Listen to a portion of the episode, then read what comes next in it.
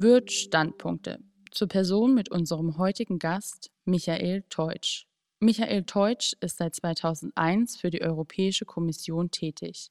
Aktuell leitet er das Referat Schulen und Mehrsprachigkeit bei der Europäischen Kommission, Generaldirektion Bildung, Jugend, Sport und Kultur.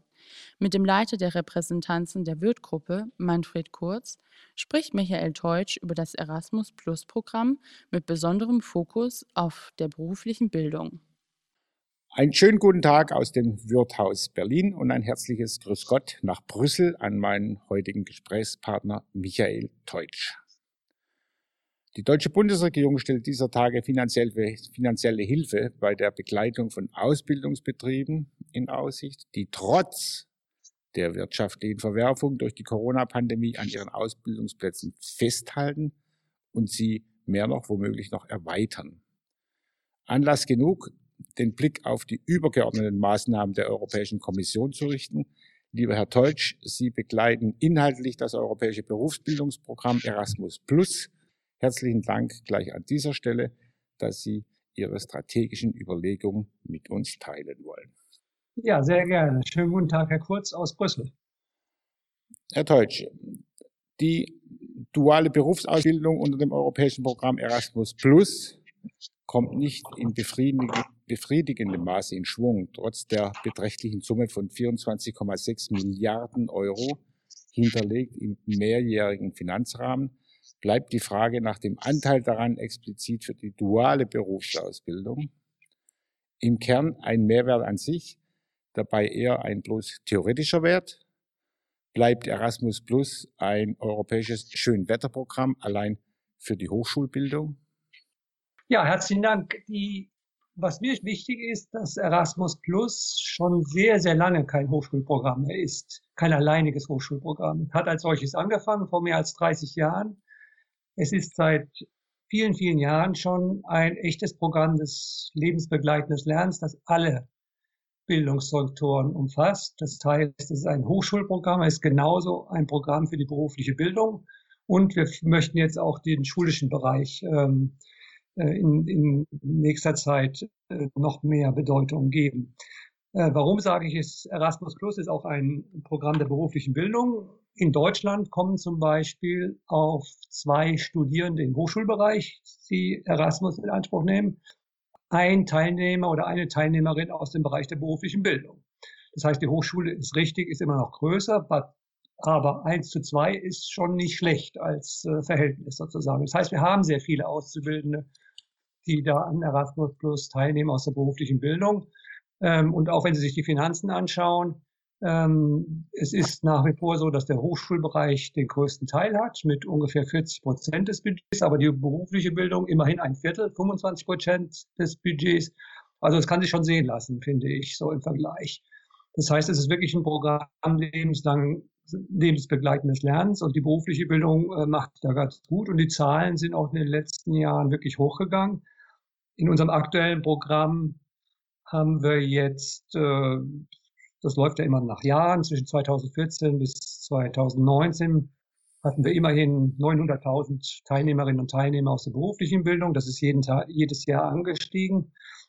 Wir haben über eine halbe Million Mobilitäten gehabt ähm, und äh, der ganz überwiegende Teil, was Sie die duale Ausbildung angesprochen haben, ist, äh, ist ähm, wirklich, dass Mobilität gemacht wird in, in, in Betriebe, ne, im Bereich der beruflichen Bildung. Ist ja aus deutscher Sicht immer ganz wichtig. Das heißt, das ist einerseits ein Austausch zwischen Berufsschulen, aber ich glaube drei Viertel und letztes Jahr waren es 70 Prozent, also fast äh, vier Fünftel der Teilnehmerinnen und Teilnehmer gehen, wenn sie ins Ausland gehen, in einen Betrieb, um da äh, die Ausbildung zu machen. Also insofern glaube ich, dass sowohl die berufliche Bildung und speziell die, die duale Ausbildung da sehr gut vertreten ist. Gerade aktuell in der Rezession der Volkswirtschaften durch die Corona-Krise verbunden mit einer steigenden Jugendarbeitslosigkeit in den Mitgliedstaaten, wird verstärkter europäischer Austausch auf der Arbeits- und Ausbildungsmarkt gebraucht. Durch welche werblichen Maßnahmen auf europäischer, nationaler oder regionaler Ebene kann mehr Akzeptanz für Erasmus Plus und die Beteiligung der Unternehmen, der Ausbildungsbetriebe vor Ort daran gesteigert werden? Also wir diskutieren das permanent äh, mit allen unseren Partnern und das Erasmus-Programm ist ein europäisches Programm.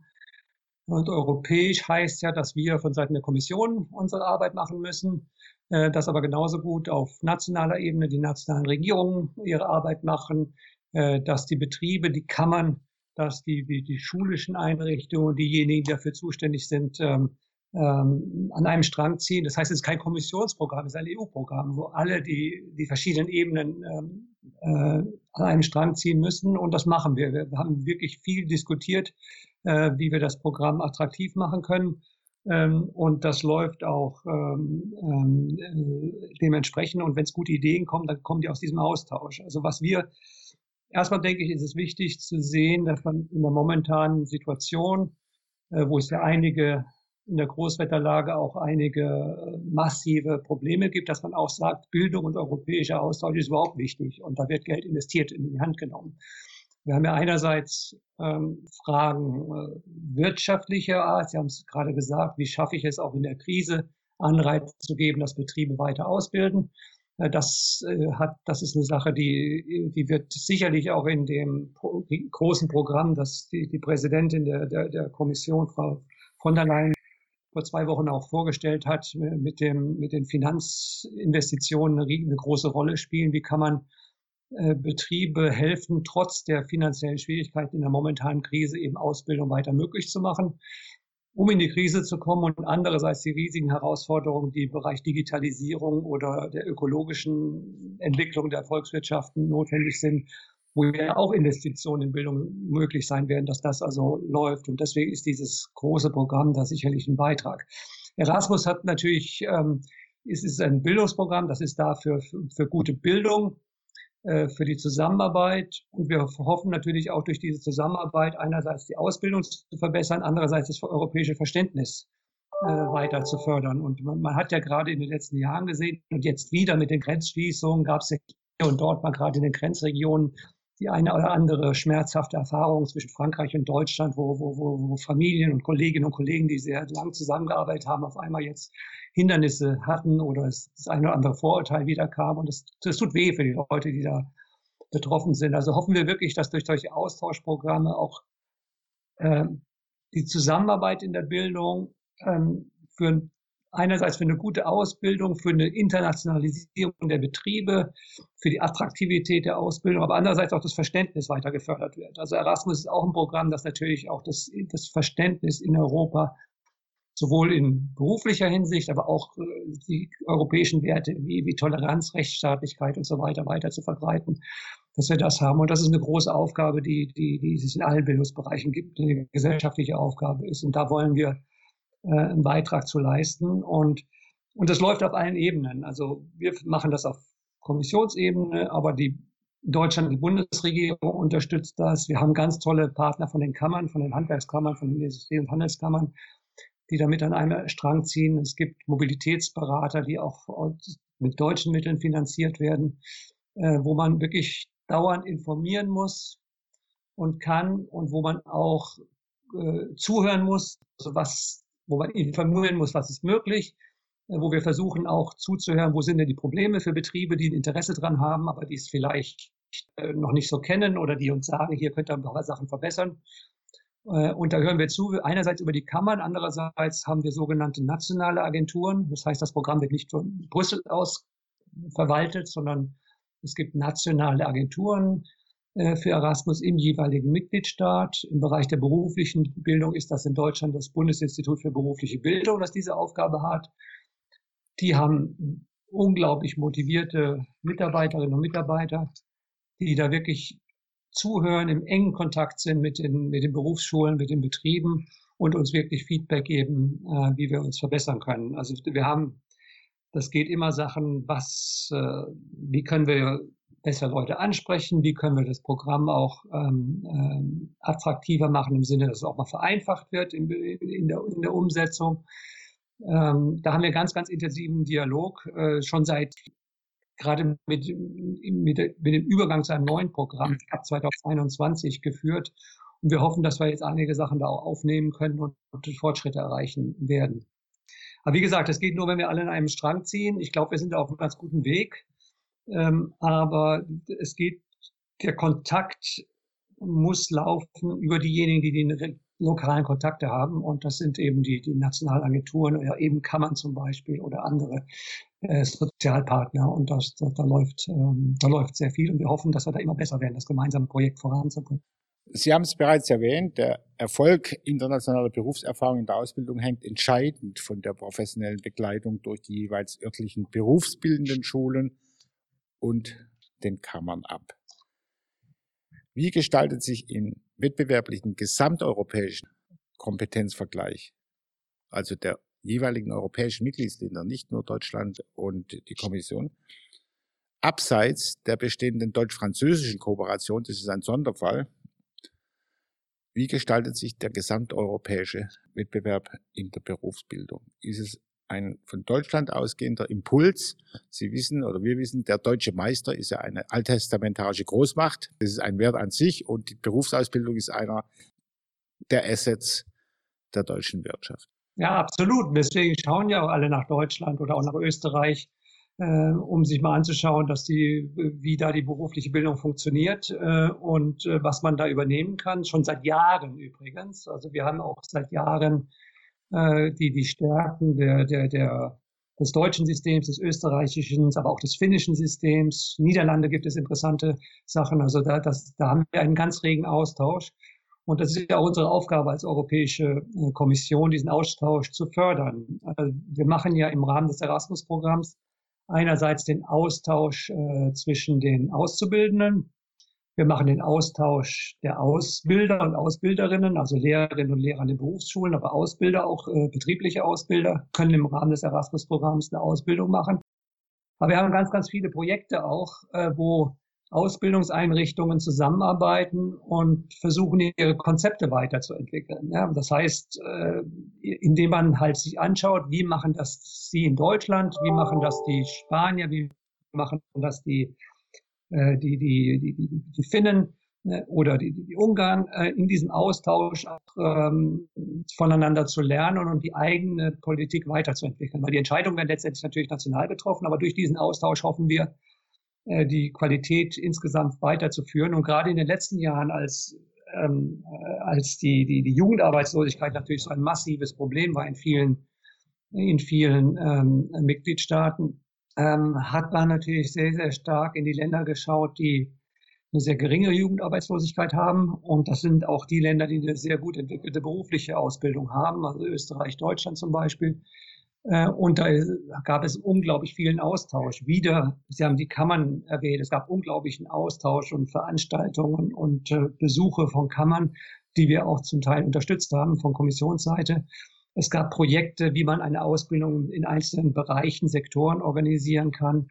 Ähm, äh, das, das läuft, da läuft ähm, unglaublich ähm, viel, also in diesem Austausch. Und das und deswegen hoffen wir auch, dass, dass, dass, dass wir diese Akteure, glaube ich, können wir ein bisschen unterstützen, miteinander in Kontakt bringen. Ähm, die Strukturen sind natürlich sehr unterschiedlich. Also in, in Deutschland spielen natürlich die Kammern eine sehr, sehr große Rolle. Das ist natürlich nicht in allen Mitgliedstaaten so. Äh, ich habe in, in Deutschland haben wir auch ein insgesamt äh, sehr konstruktives Verhältnis zwischen den Sozialpartnern, die auch dann versuchen, in Bildungsfragen auch an einem Strang zu ziehen zu, und eine Rolle spielen. Ähm, das ist in anderen Mitgliedstaaten nicht immer so der Fall. Da, da spielen die nicht so eine große Rolle oder das Verhältnis ist viel konfrontativer, dass es schwieriger wird, den Dialog zu führen in einem, in einem konstruktiven Sinne. Äh, ähm, so ist das halt so. Deswegen ist auch das Schöne an Europa, dass alle sehr anders sind. Und dann aber da gibt es unglaublich viel Austausch, um zu schauen, wie kann das voranzubringen. Und wir haben jetzt wirklich, man kann schon sagen, durch diese beharrliche Arbeit der, der letzten Jahre ist das ganze Modell der dualen Ausbildung, wo man eben sagt, es werden betriebliche Elemente mit, äh, mit äh, schulischen Elementen kombiniert, ist wirklich eins, was viele äh, Mitgliedstaaten auch äh, sich sehr genau angeschaut haben und versuchen zu übernehmen. Das geht nicht von heute auf morgen, das braucht Strukturen. Ähm, aber das, ähm, da ist schon unglaublich ähm, viel passiert, so, ja. Aber es ist übrigens ja auch ein Problem, eine Frage der Wettbewerbsfähigkeit, so, ja. Das ist ja auch eine Sache, die, die, die ähm, Ich meine, auch in Deutschland machen das Betriebe ja nicht aus, ähm, da gibt es eine gute Tradition, aber man weiß natürlich auch, was man davon hat. Das ist eine langfristige Investition in die Jugendlichen und in die Arbeitnehmerinnen und Arbeitnehmer der Zukunft. Das ist eine wirtschaftliche, das ist eine betriebliche Aufgabe, ist genauso gut eine gesamtgesellschaftliche und wirtschaftliche Aufgabe. Sie haben jetzt Großteil Ihrer Antwort auf die nördlichen Mitgliedsländer äh, verwandt gibt eine Diskrepanz äh, in der Fortschrittlichkeit bei äh, dualen Berufsausbildung zwischen den südlichen Mitgliedstaaten und den nördlichen Mitgliedstaaten? Würde ich so nicht sagen, nein. Also zum Beispiel in Spanien ist unglaublich viel passiert, in, in, äh, in äh, dass die berufliche Ausbildung versucht wurde zu, zu reformieren. Ähm, in Italien ist es eine regionale Angelegenheit. Es gibt dort einige Regionen, die wirklich ganz stark versucht haben, äh, die, die berufliche Ausbildung auch, ähm, ähm, auch vom Status, vom Inhalt, vom Ansehen äh, und mit der Einbindung in die jeweilige regionale Infrastruktur da voranzubringen. Äh, es gibt natürlich auch Fälle, wo es schwieriger ist, aber ähm, es ist keine Nord-Süd-Sache alleine. Es ist auch eine, es gibt auch im Norden ein paar Staaten, wo das eine rein staatlich organisierte Veranstaltung ist. So, ähm, äh, die, die Ausbildung. Ähm, und, ähm, und es, ist, es gibt sehr viele Mitgliedstaaten, die sind da sehr gemischt. Also Sie haben Frankreich angesprochen, die haben ja auch ein sehr gemischtes System. Da gibt es Teile, die, die, wo es allein Staat, vom Staat erwartet wird, das zu organisieren. Aber es gibt natürlich auch dort Sektoren und Ausbildungsgänge, wo, wo ganz stark äh, äh duale Elemente ähm, vorhanden äh, sind. So natürlich ist in Deutschland, Österreich, äh, die Fälle, die, ähm, die, ähm, wo die gerade dieser duale Teil am weitesten entwickelt sind. Vielleicht noch Slowenien hat auch so, Kroatien haben, äh, haben solche Ansätze. Ähm, äh, Slowakei ganz stark, natürlich aufgrund der Automobilindustrie. Ich meine, Sie werden es in Ihrem eigenen Unternehmen natürlich auch sehen, wo die verschiedenen Traditionen, die es, die es gibt in den Partnerunternehmen. Ja. Genau. Herr Teutsch, die Zahl profunder Handwerker gerade auf dem deutschen KMU-Markt und Berufsausbildung findet in Deutschland verstärkt in kleinen und mittleren Unternehmen statt. Die Zahl nimmt dramatisch ab. Die zu beobachtende mangelnde Beteiligung der Ausbildungsbetriebe gründet auch auf den jeweils entstehenden betrieblichen Kosten für den Auslandsaustausch. Durch welche Maßnahmen neben einer Kostenübernahme kann dieses Defizit kompensiert werden? Ja, es gibt, ich denke mal, es gibt zwei Sachen. Einerseits die, äh, die ähm, Ausbildung an sich, also wie viele Betriebe sind bereit, in der Lage, eine Ausbildung anzubieten. Auch das ist ja eine Dauerdiskussion in Deutschland. Äh, und die zweite Frage ist die, äh, wie sieht es aus mit der Möglichkeit derjenigen, die eine Ausbildung anbieten, ihre jeweiligen Auszubildenden ähm, dann auch an einem Austauschprojekt ähm, äh, teilnehmen zu lassen. Ja. Äh, ich denke mal, das sind zwei, zwei Sachen. Ähm, die, ich sehe ganz stark auch die Möglichkeit, einen internationalen Austausch teilzunehmen als ein Faktor, die berufliche Bildung auch in Deutschland attraktiv zu machen. Ja. Ich denke mal, man kann auch in Deutschland jungen Leuten, wenn man um sie wirbt. Und heute muss ja um die jungen Leute geworben werden. Es gibt ja nicht mehr so viele, äh, äh, dass, man sagt, hör mal, komm zu uns. Wenn du zu uns kommst, hast du auch mal die Möglichkeit, wenn du möchtest, ähm, ein paar Wochen in einem Partnerbetrieb im Ausland einen Teil der Ausbildung zu machen.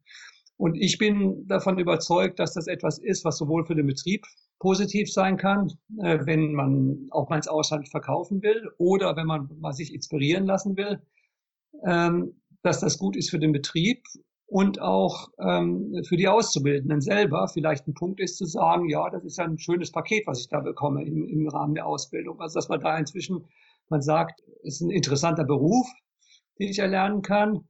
Äh, es ist äh, ein Beruf, der mir vielleicht was gibt, was ich inhaltlich interessant finde, wo ich eine sehr gute Perspektive habe, auch nachher eine, eine, interessante Arbeit zu finden und eine Chance, eine Arbeit zu haben. Aber dieser internationale Teil ist, denke ich mal, für viele junge Leute vielleicht heute auch ein Faktor, der in Anspruch genommen werden kann.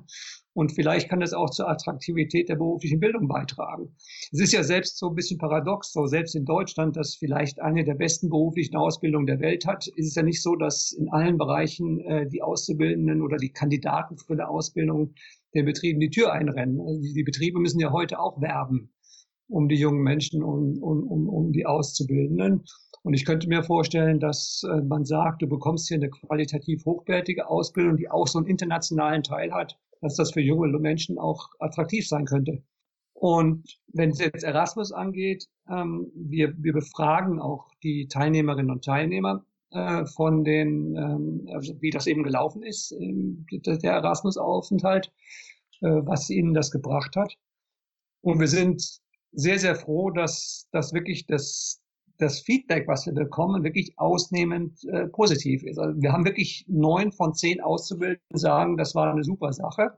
Äh, und auch die Ausbilderinnen und Ausbilder selbst sagen, dass das war eine sehr gute Sache für die, äh, für die Auszubildenden und auch für den Betrieb, dass da jemand kommt, der, äh, der er oder sie dann wieder zurückkommt, hat inhaltlich vielleicht was gelernt oder inhaltlich was gelernt hat aber auch mal gesehen, dass man woanders Sachen anders angeht, vielleicht so inhaltlich, technisch, aber auch im Umgang mit Kunden zum ja, Beispiel, mit Kollegen. Der Weinbau oder die Gastronomie, die bieten sich förmlich dafür an, nicht? Ja, richtig. Also das ist etwas, ich habe zum Beispiel mal, in, wir hatten eine Veranstaltung hier in Brüssel vor, vor ein paar Monaten, da war die Handwerkskammer Koblenz war es, da war eine junge Meisterin im, im Gastronomiebereich, das war Bäckerei, Konditorei, die war mal in, in, ähm, in, in Frankreich, es ist noch relativ klar. Dann war sie auch mal in Großbritannien, was man im kulinarischen Bereich, wenn man sich nicht auskennt, erstmal nicht unbedingt erwartet, aber trotzdem. Und die ist wiedergekommen und ihr Betrieb war hell begeistert und die, hat dann sich dann selbstständig gemacht, nachdem sie die Meistersachen abgeschlossen hat. Sehr gut. Und hat da jetzt, kann sie Produkte anbieten, anbieten, die andere Konkurrenten eben nicht anbieten kann. Und ich meine, okay, die war einfach toll, die Frau. Also ganz junge, dynamische, die die jetzt dann eine, eine Schokolaterie bei Koblenz aufgebaut hat und wirklich super ist. Ja. Ähm, und das Gleiche hört man auch aus dem Baubereich mal, dass man guckt, äh, ich habe lange in Grenzregion Deutschland, Niederlande gearbeitet und dann auch Handwerker, die einfach ähm, das war ein Bereich, da gesagt, die Häuser stehen sowohl in Holland als auch in Deutschland, aber die müssen einfach mal lernen, dass es andere Normen gibt, andere Vorgaben äh, der Bausicherheit und ähnliches links und rechts der Grenze. Und für die Betriebe in dem Bereich ist es natürlich unglaublich wichtig, das auch zu kennen. Und also wir kriegen ein ganz tolles Feedback für, also für die Persönlichkeitsentwicklung, für die professionelle Entwicklung, für die, für die Sprachenkenntnis, aber auch für eine bisschen offenere internationale Orientierung der Betriebe. Und wir kriegen dieses Feedback eben sowohl von den Auszubildenden als auch den Betrieben selber und sind sehr froh darüber. Unterstützt die Ausweitung des Erasmus Plus Programms auf nicht-europäische Bürger, zum Beispiel auf den Teil der Migranten, unterstützt die Ausweitung die Integrationsbemühungen und was sind die Grundvoraussetzungen dafür? Etwa ein anerkannter, allgemein anerkannter Bildungsabschluss, ein Grundwissen, Grundkenntnis, Sprachsicherheit oder eventuell ein späteres Bleiberecht. Was äh, spielt da alles hinein? Also grundsätzlich äh, stützen wir uns da auf die nationalen Regelungen. Also jemand sozusagen in Deutschland äh, in, in dem in Berufsschule ist oder in dem Ausbildungsbetrieb, äh, ähm, kann bei uns mitmachen. Ja, das heißt, äh, das, da gibt es da keine europäischen Regeln. Es gibt dann auch natürlich europäische Regeln zur Migration. Aber wenn es um die reine Bildung und die Teilnahme am Erasmus-Programm geht, äh, dürfen all diejenigen mitmachen, die in in diesem Fall jetzt Deutschland oder eben in Spanien oder in Slowenien, ähm, formal eine Ausbildung Berufsschülerinnen und Berufsschüler sind. So, insofern haben wir da keine eigenen Regeln. Das heißt, jeder und jede, unabhängig vom Pass, der oder die in Deutschland eine Ausbildung macht oder Berufsschule besucht, kann an unseren Programmen teilnehmen.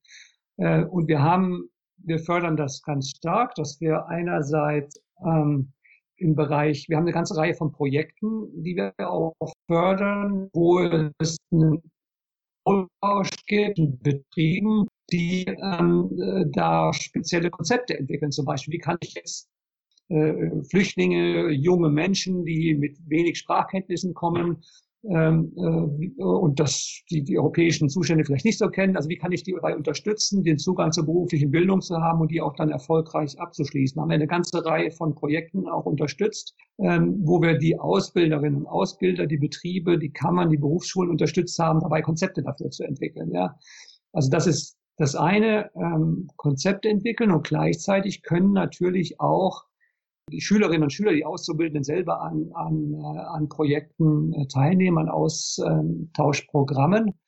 Ähm, und wenn es äh, jetzt äh, Teilnehmende sind, die aus irgendwelchen Gründen eine besondere äh, Unterstützung brauchen, also eine besondere Begleitung, ähm, gibt es da auch sehr, sehr großzügige Regelungen, die solche zusätzlichen finanziellen Kosten, die aufgrund einer besonderen Situation anfallen sollte, ähm, auch unterstützen. Oder das wird sehr pragmatisch gehandhabt. Das kann dann sein fehlende Sprachkenntnisse, aber wir haben natürlich auch Teilnehmer, äh, besonderen Unterstützungsbedarf haben, aufgrund zum Beispiel einer körperlichen Behinderung. Ähm, auch dort äh, gibt es sehr weitgehende Regelungen, dass die Extrakosten, die zum Beispiel aufgrund einer körperlichen Behinderung äh, notwendig sind oder Begleitpersonen, dass das zusätzlich zu den normalen Kosten, die vorgesehen sind, auch mit unterstützt zu werden. Und dafür unterhilft uns ganz stark die, die, die nationale Agentur, die da auch berät, die eigene Integrationskonzepte haben, so dass also ähm, sagen wir mal so, besondere Situationen ähm, absolut auch mit gefördert werden. Und es ist ja auch eine, eine Voraussetzung. Solche Programme sind dafür da, ähm, die Berufsintegration auch voranzubringen. Das betrifft natürlich alle die Menschen, die in einem Mitgliedstaat äh, leben. Äh, wir machen die Ausbildung ja aus wirtschaftlichen Gründen, aber es geht natürlich auch darum, alle Menschen, die in Mitgliedstaaten leben, ähm, in die Gesellschaft, in die Wirtschaft zu integrieren. Und wenn es da welche gibt, die äh, die eine besondere Unterstützung äh, brauchen, ist es natürlich auch eine, riesige Aufgabe, die, die in den letzten Jahren ja auch sehr erfolgreich angegangen wurde. Und das spiegelt sich auch bei uns wieder. Das hört sich alles ganz, ganz positiv an. Hoffen wir, dass eben ganz besonders der Bereich der Migranten auch niederschwellig aufgefangen wird. Denn es ist ja altbekannt, wir brauchen Zuwanderung und ganz besonders im Bereich des Handwerks. Denn äh, Einheimische, Bio-Deutsche reichen in der Zahl einfach nicht mehr aus. Und wenn umgekehrt eine Win-Win-Situation daraus entsteht, dass eben durch äh, die Beteiligung auch am Erasmus-Programm das künftige Bleiberecht mit beeinflusst wird, wäre das ein Riesenvorteil. Herr Teutsch, ich danke Ihnen sehr herzlich für dieses Gespräch. Ich tue es deswegen ganz besonders gerne, weil es ein Gespräch war, das in die Zukunft weist und wir beide wissen, die Zukunft der Europäischen Union kann ohne die Mitnahme der Jugendlichen der nächsten Generation nicht gelingen. Insofern ein wichtiger Beitrag durch Erasmus+. Ich danke Ihnen sehr und schicke die besten Grüße an Sie nach Brüssel. Dankeschön. Vielen Dank, Herr Kurz, und auch vielen Dank für das Interesse. Alles Gute. Wir danken Ihnen für das Zuhören. Auch in der nächsten Folge liegt der Fokus auf Europa. EU-Abgeordnete Monika Hohlmeier ist zu Gast und gibt Einblicke in das Programm der deutschen EU-Ratspräsidentschaft. Wirt Standpunkte, eine Produktion der Repräsentanzen der Wirt-Gruppe.